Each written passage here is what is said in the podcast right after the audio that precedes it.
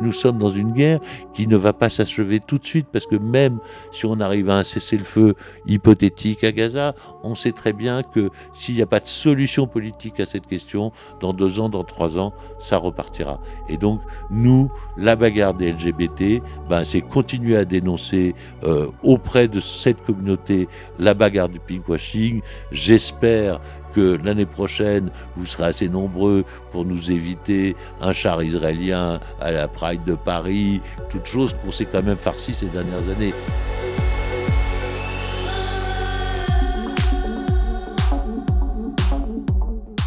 Bonjour à toutes et à tous, je m'appelle Nathan et vous écoutez Le Lobby, le podcast queer de Radio Campus Paris.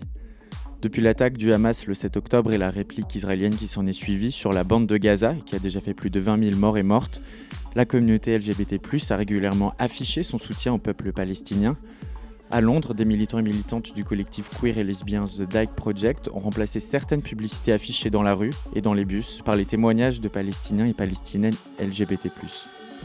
Ces derniers sont tirés de la plateforme participative Queering the Map, qui permet aux personnes queer d'épingler une bribe de leur récit sur une carte.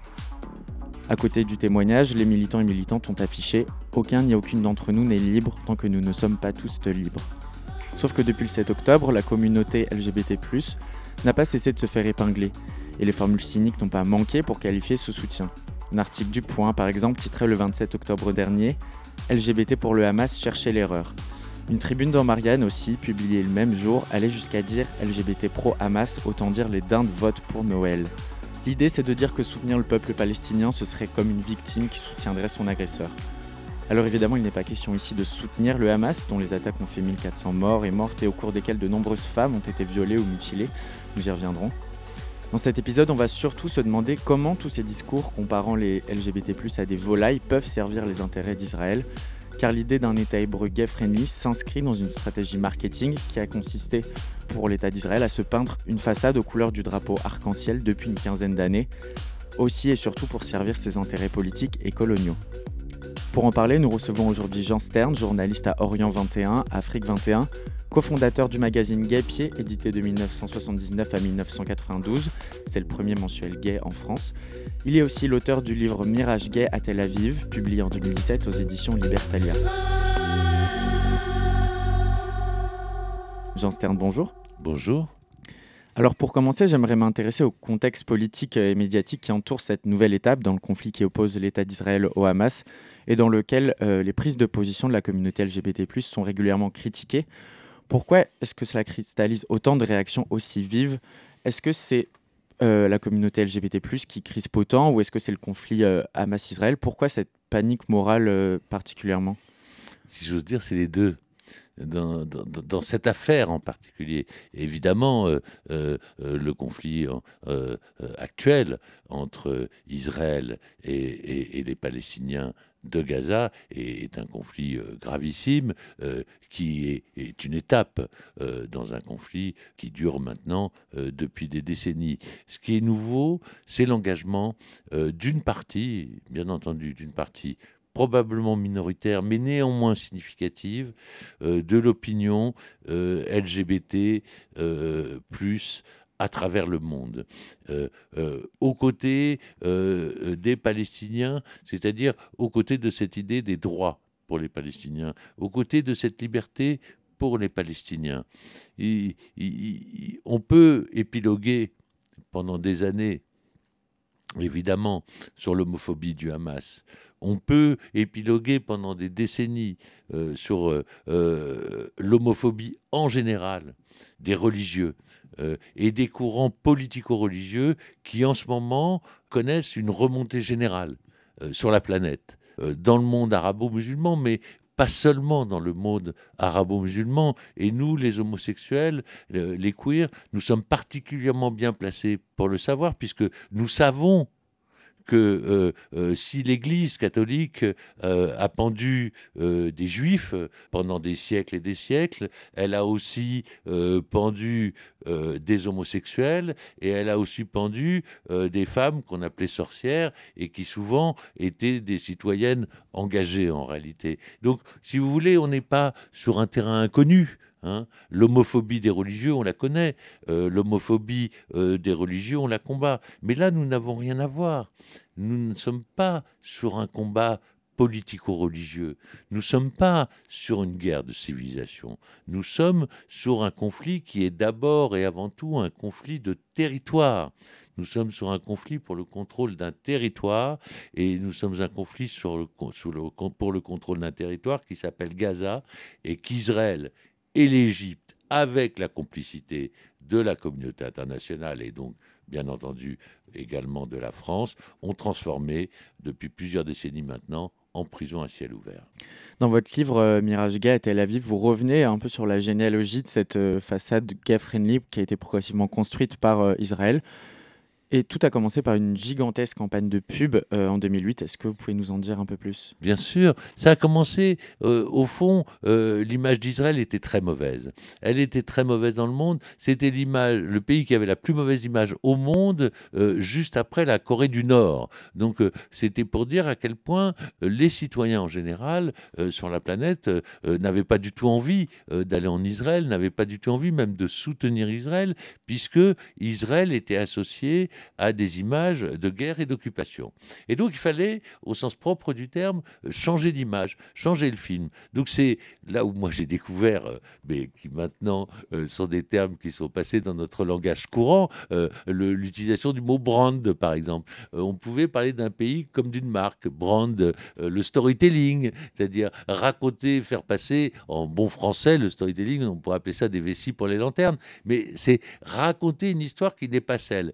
Or, il fallait évidemment cacher l'histoire de l'occupation. L'histoire de l'occupation qui commençait à préoccuper de manière marginale, mais un petit peu une partie de l'opinion à travers le monde, parce que les gens se rendaient bien compte, après euh, la deuxième intifada, que euh, la perspective d'un État palestinien s'éloignait de plus en plus, principalement parce que les Israéliens, contrairement aux accords internationaux qu'ils avaient eux-mêmes signés, n'en voulaient pas. Donc Israël et Netanyahou, qui était Premier ministre à l'époque et qui est toujours Premier ministre aujourd'hui, et qui s'affiche comme Premier ministre grey-friendly aujourd'hui est d'abord un Premier ministre de mort, et d'abord un Premier ministre de guerre. Il n'a jamais voulu la paix, il a toujours voulu la guerre, il n'a jamais voulu des accords d'Oslo, c'est-à-dire de la création d'un État palestinien, de deux États, d'un État palestinien à côté de l'État d'Israël. Point. Et à partir de ça, on peut nous raconter tout ce qu'on veut. Euh, derrière ce marketing israélien qui est donc né en 2008-2009, euh, qui est né euh, avec une idée qui était dans l'air déjà, c'est que une partie des publics occidentaux homosexuels étaient masculins, étaient des publics à fort pouvoir d'achat et que donc le tourisme en Israël allait pouvoir d'une certaine manière remplacer avec un discours adéquat le tourisme dans certains pays qui devenait aux yeux des homosexuels de l'époque, donc au début des années 2000, trop dangereux. Euh, euh, les pays du Maghreb, euh, Maroc, Tunisie, l'Égypte, qui après avoir été un pays relativement tolérant avec les pratiques et avec les lieux de rencontre homosexuels, a considérablement durci le ton et la répression au début des années 2000, etc. Donc, ce qui était le voyage sexuel et oriental pour une partie des touristes gays, friqués occidentaux dans les années 50 et 60, petit à petit, dans les années 90 et surtout à partir des années 2000, s'est transporté en Israël.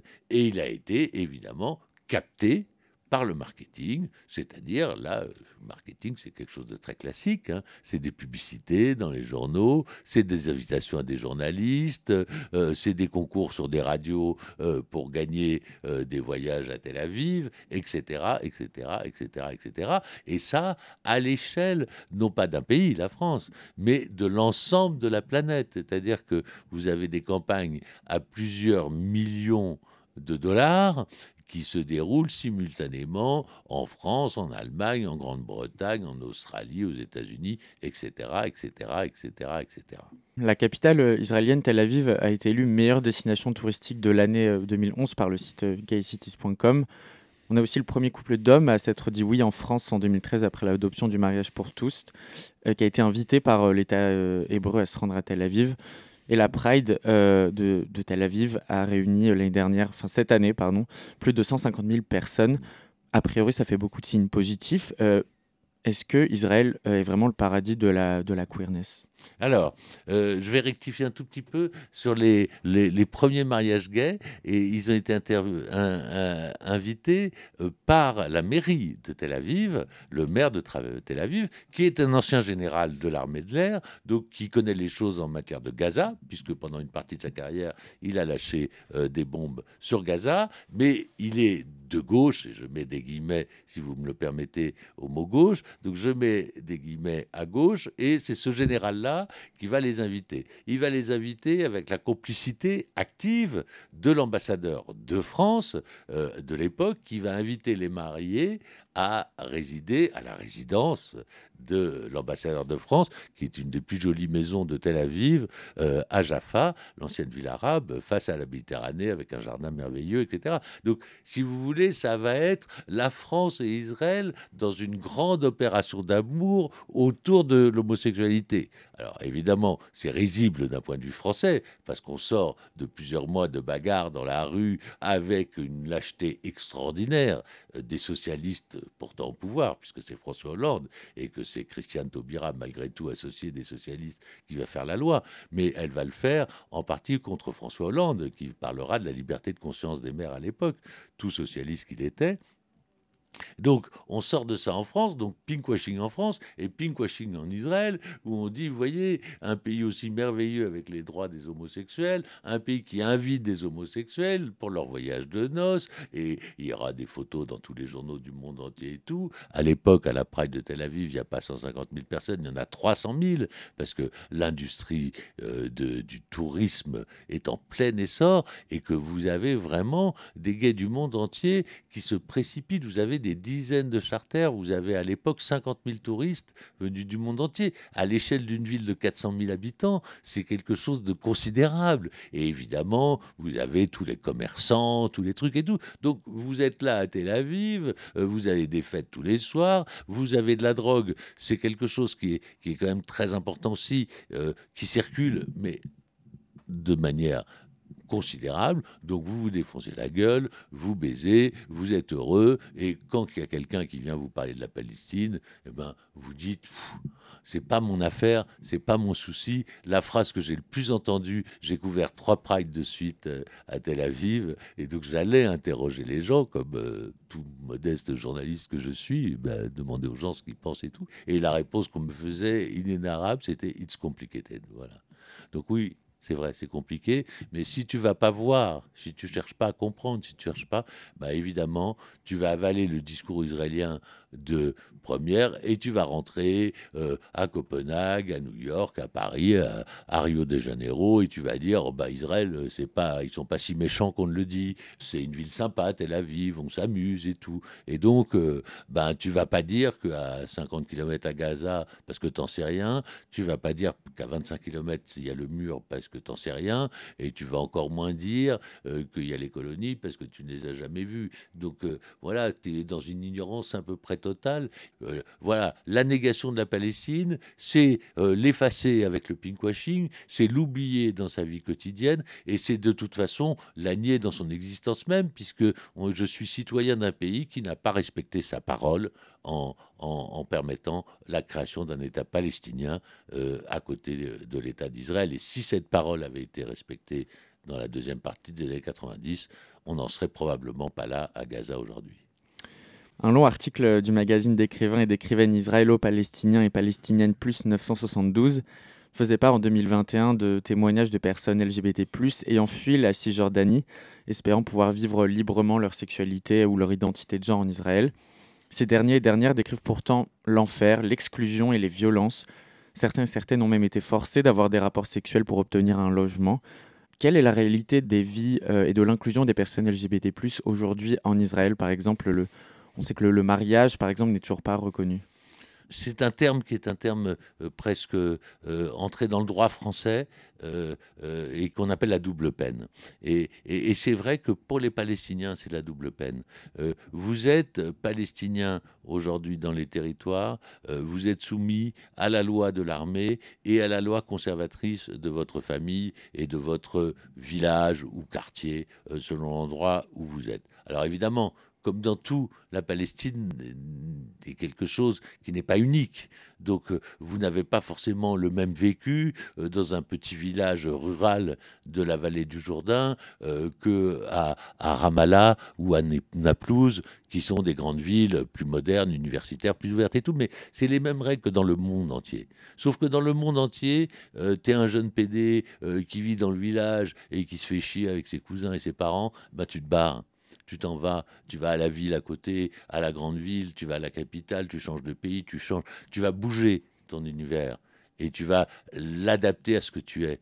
En Palestine, c'est pas possible, et c'est pas possible non pas à cause des Palestiniens, mais à cause des Israéliens, puisque vous êtes enfermés dans un territoire dont vous n'avez pas le droit de sortir. Vous êtes enfermé à Gaza, mais vous êtes enfermé en Cisjordanie. Et donc, pour en revenir aux homosexuels, aux lesbiennes, aux trans, parce que c'est la même règle pour partout. Vous êtes évidemment soumis aux règles d'un pays sous occupation qui vous coince chez vous et qui vous astreint à résidence au sens propre du terme, et vous êtes soumis aux règles d'une société musulmane conservatrice qui peine à évoluer parce qu'elle-même, elle vit l'enfermement, l'évolution d'une certaine manière des modes de vie euh, des homosexuels en Palestine n'a rien à voir avec l'évolution des modes de vie dans d'autres pays musulmans. Je peux parler de la Turquie en particulier, même si évidemment il y a un durcissement aujourd'hui, mais on peut parler du Liban, on peut parler de la Jordanie, on peut voir parler de l'Égypte, etc. À chaque fois, on voit que les évolutions vont se produire et qu'elles sont en Israël rendu impossible pour les Palestiniens en raison de l'occupation. Et c'est évidemment le cas à Gaza et c'est le cas en Cisjordanie. Ça, c'est le premier point.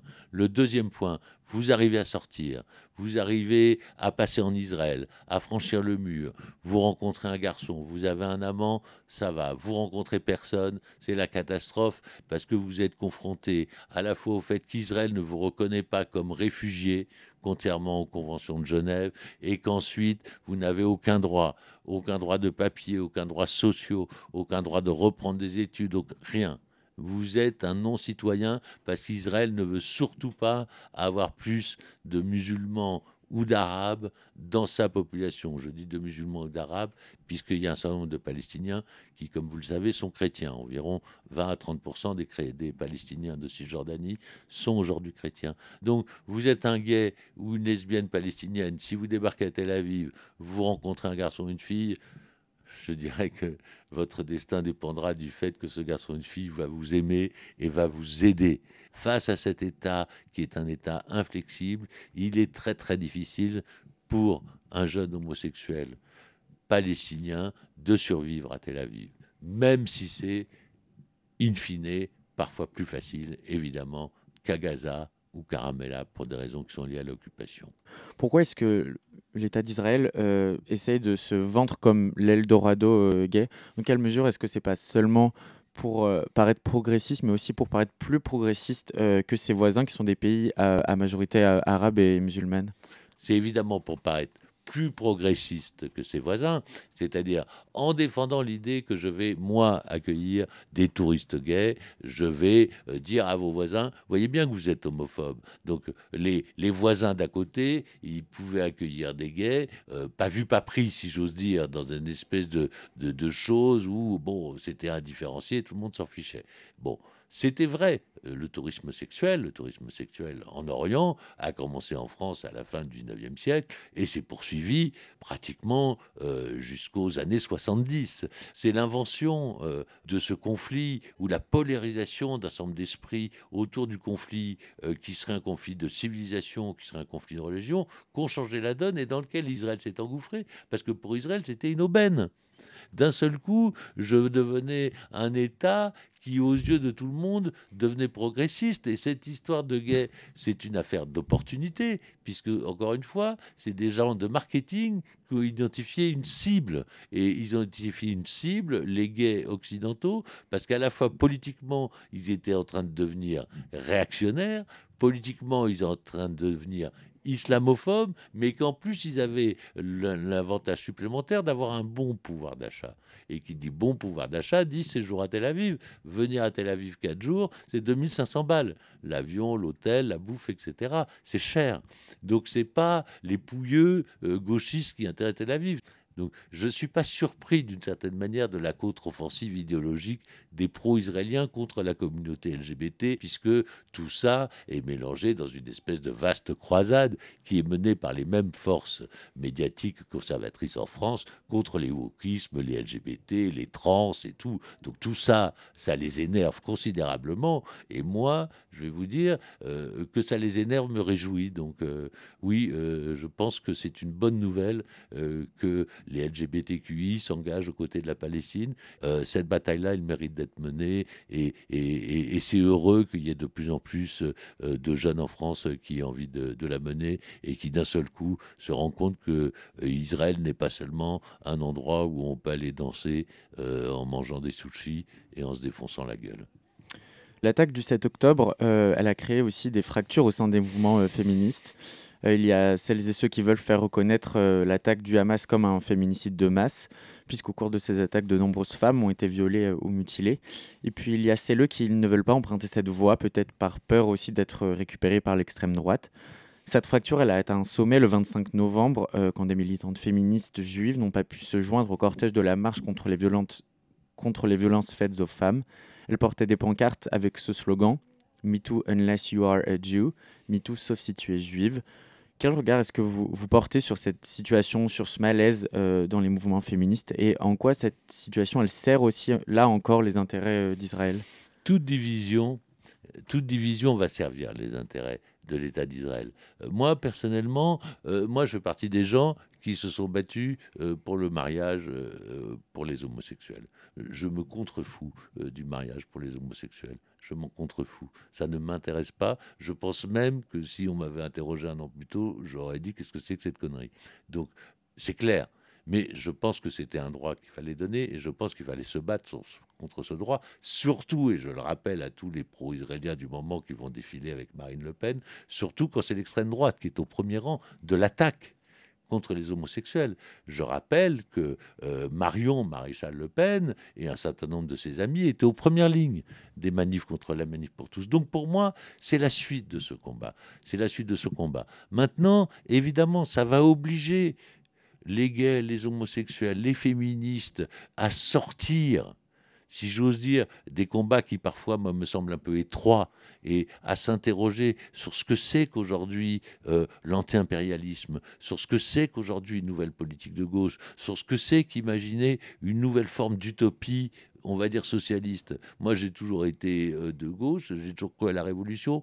Personne aujourd'hui me propose une révolution intéressante. Donc, si je vous dis le fond de ma pensée, je préfère passer mon tour que de me retrouver avec un Staline. Donc, pour l'instant, je ne crois plus révolution. Mais je demande qu'à y croire.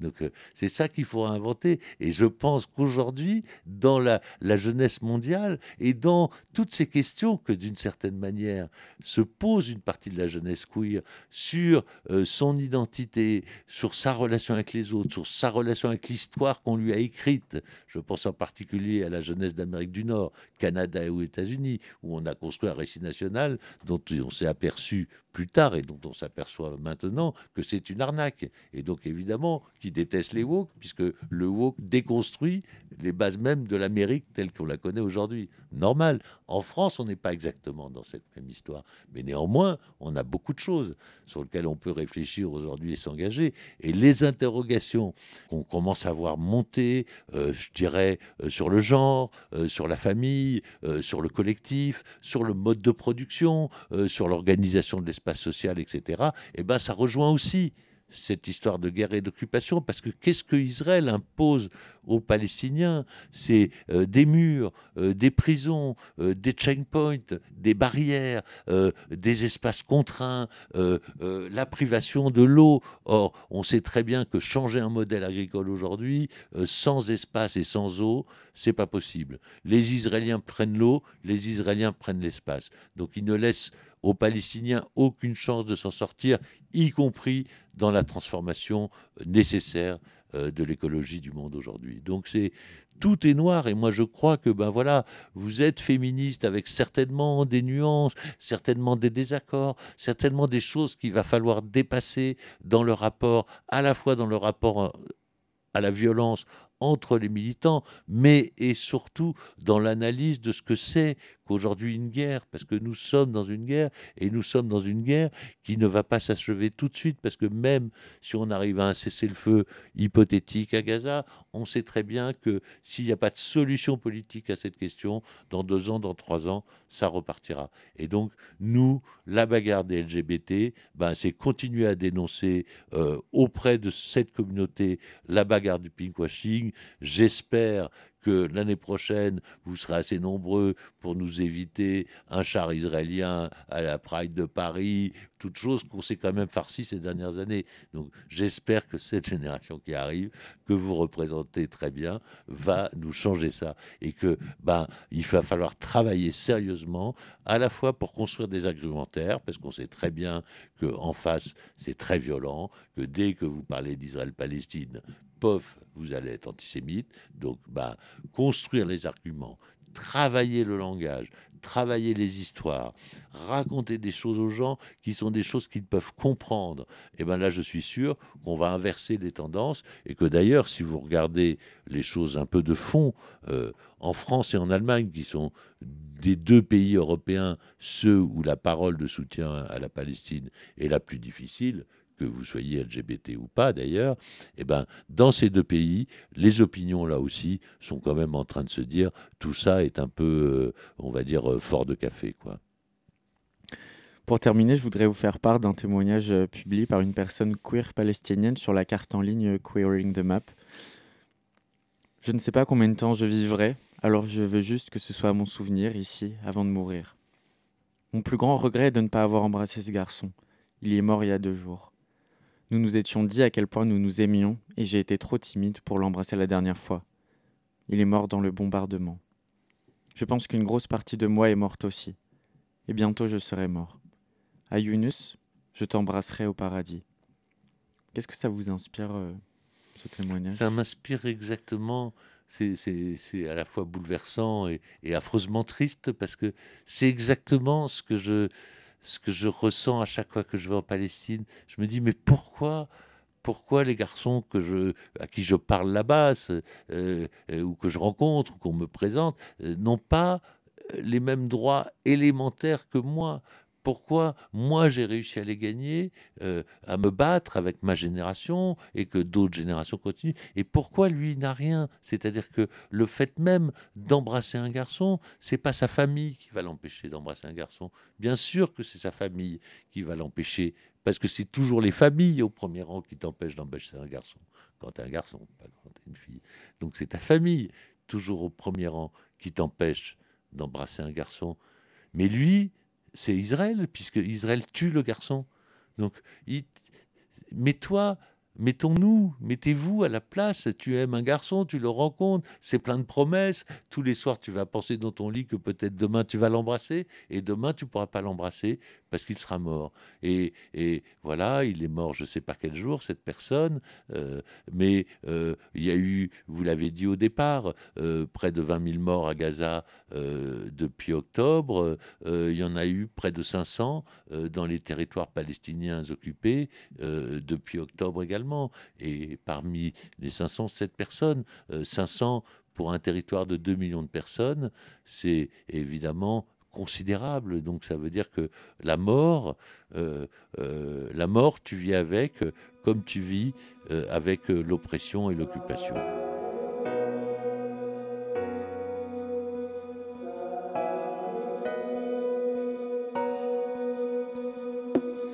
Sometimes I don't know if I am who I think I am. Sometimes I'm not, even if I don't understand.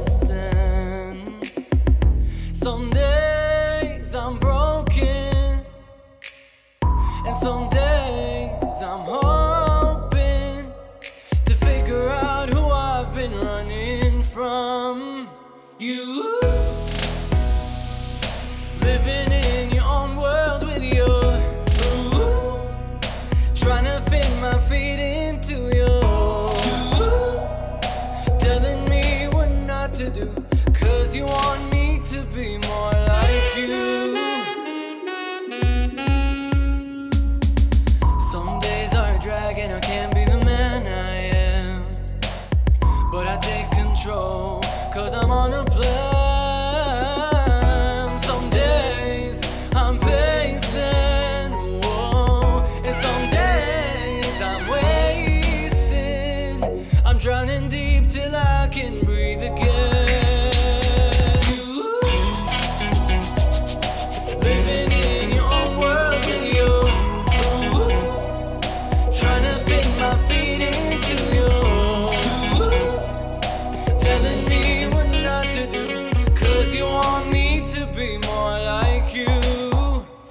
Merci beaucoup Jean Stern d'être venu au micro du lobby.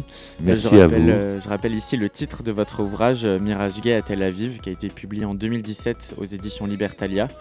Toutes les références qui ont été citées dans l'émission seront bien évidemment disponibles sur le site radiocampusparis.org. Cette émission a été présentée par Nathan et préparée avec l'aide de Zoé, Diego et Colin et réalisée par Colin.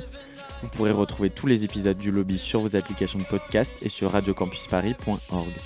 On se retrouve la semaine prochaine pour un nouvel épisode et d'ici là, vous pouvez nous suivre sur Instagram, at le lobby RCP. À bientôt!